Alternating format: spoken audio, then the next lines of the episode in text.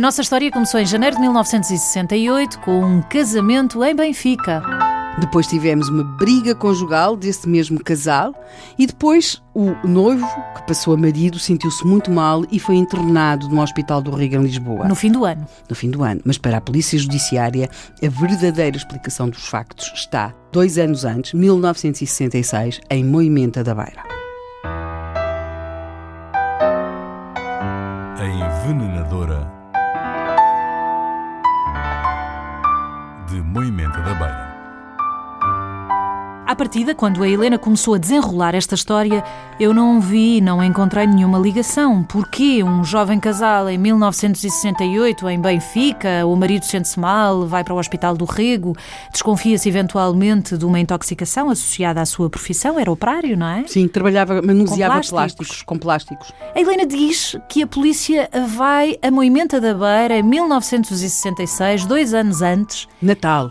Morre eh, Josefa Gomes Herrero Lemos Gomes, uma senhora espanhola, tinha casado com o doutor António Lemos Gomes. Não vi a ligação, mas de repente lembrei-me. A Helena já tinha falado em Moimenta da Beira. Disse que a jovem Maria Luísa tinha vindo de Moimenta da Beira. Bem, mas por agora, o que nós temos é, a 29 de dezembro de 1966, morre Josefa Gomes Herrero Lemos Gomes. Tem 35 anos, deixa dois filhos.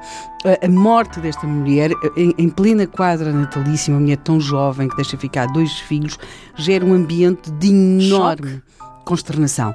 Lendo o Correio o Beirão, que dá hum, conta do, do seu óbito, nós percebemos perfeitamente o que acontece. Aliás, lê-se que o, o funeral de, de, de Josefa Gomes Herrero constituiu uma expressiva manifestação de pesar e apreço pelas qualidades de invulgar bondade e esmerada educação da distinta defunta. Se isto era habitual escrever-se na época, o que vem a seguir é que já é menos habitual. Raramente em Moimenta da Beira se terá realizado tão numeroso préstito fúnebre. Nele tomaram parte, além dos alunos do externato e suas famílias, o clero do Conselho, as autoridades conselhias políticas, administrativas, militares, bombeiros voluntários, mocidade portuguesa, escuteiros, professorado e muito povo de todas as condições sociais. Portanto, nós temos um, um ambiente de enorme dor e pena que acompanha a morte desta jovem mulher. Mas como é que os dois casos estão ligados? Antes de querer saber como é que os dois casos estão ligados, eu trago-lhe um terceiro caso. Um terceiro? Menos de um mês depois de Josefa Gomes Herrera ter falecido, o seu marido vai confrontar-se com uma outra morte. Agora, que já está viúvo, é a morte da sua própria mãe, Piedade da Silva Lemos. Piedade da Silva Lemos, que já tinha 73, 74 anos, perante um filho que fica viúvo, com duas crianças tão pequenas, recorde-se que a menina teria 8 anos e um menino 4, ela faz aquilo que fazem, que acontece geralmente nestes procedimentos, as famílias procuram eh, de alguma forma amparar a pessoa que fica viúva e a mãe vem viver com António Lemos Gomes, vem viver com ele e de alguma forma procurar assegurar ao filho e aos netos a continuidade de, alguma regularidade na vida doméstica. A verdade é que Dona Piedade, sendo uma senhora que parecia gozar de alguma saúde, ela adoece também e a 13 de janeiro de 1967 morre. Mas morre como? Sentiu-se mal? Como a Nora? Sentiu os, teve os mesmos sintomas? Não, também se sentiu mal, mas não durante tantos dias. E, e mais uma vez aquilo que nós... Seria um vírus? Bem, a verdade é que a imprensa local especula pouco sobre o que é que teria estado na, na causa, na origem da morte das duas mulheres e vai sim centrar-se naquela desgraça que parece abater-se sobre aquele Mas não homem. se desconfia que podia não ter sido morte natural. Não, de modo algum. Eh, Mas uma grande coincidência no espaço.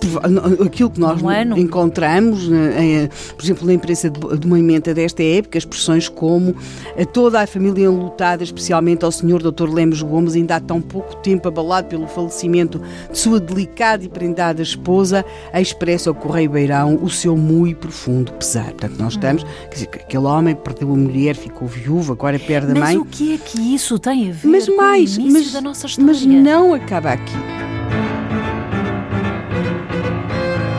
Ainda aos problemas do doutor António Lemos Gomes, aos muitos desgostos e problemas de ter perdido a sua esposa, depois de ter perdido a sua mãe, há uma contrariedade terrível na sua vida doméstica. Que em fevereiro ele percebe que da sua casa tinham desaparecido vários objetos e também que lhe tinham roubado duas mil pesetas. Note que Josefa, a sua mulher, que tinha morrido em dezembro, era, espanhola. era espanhola, portanto havia dinheiro espanhol em casa.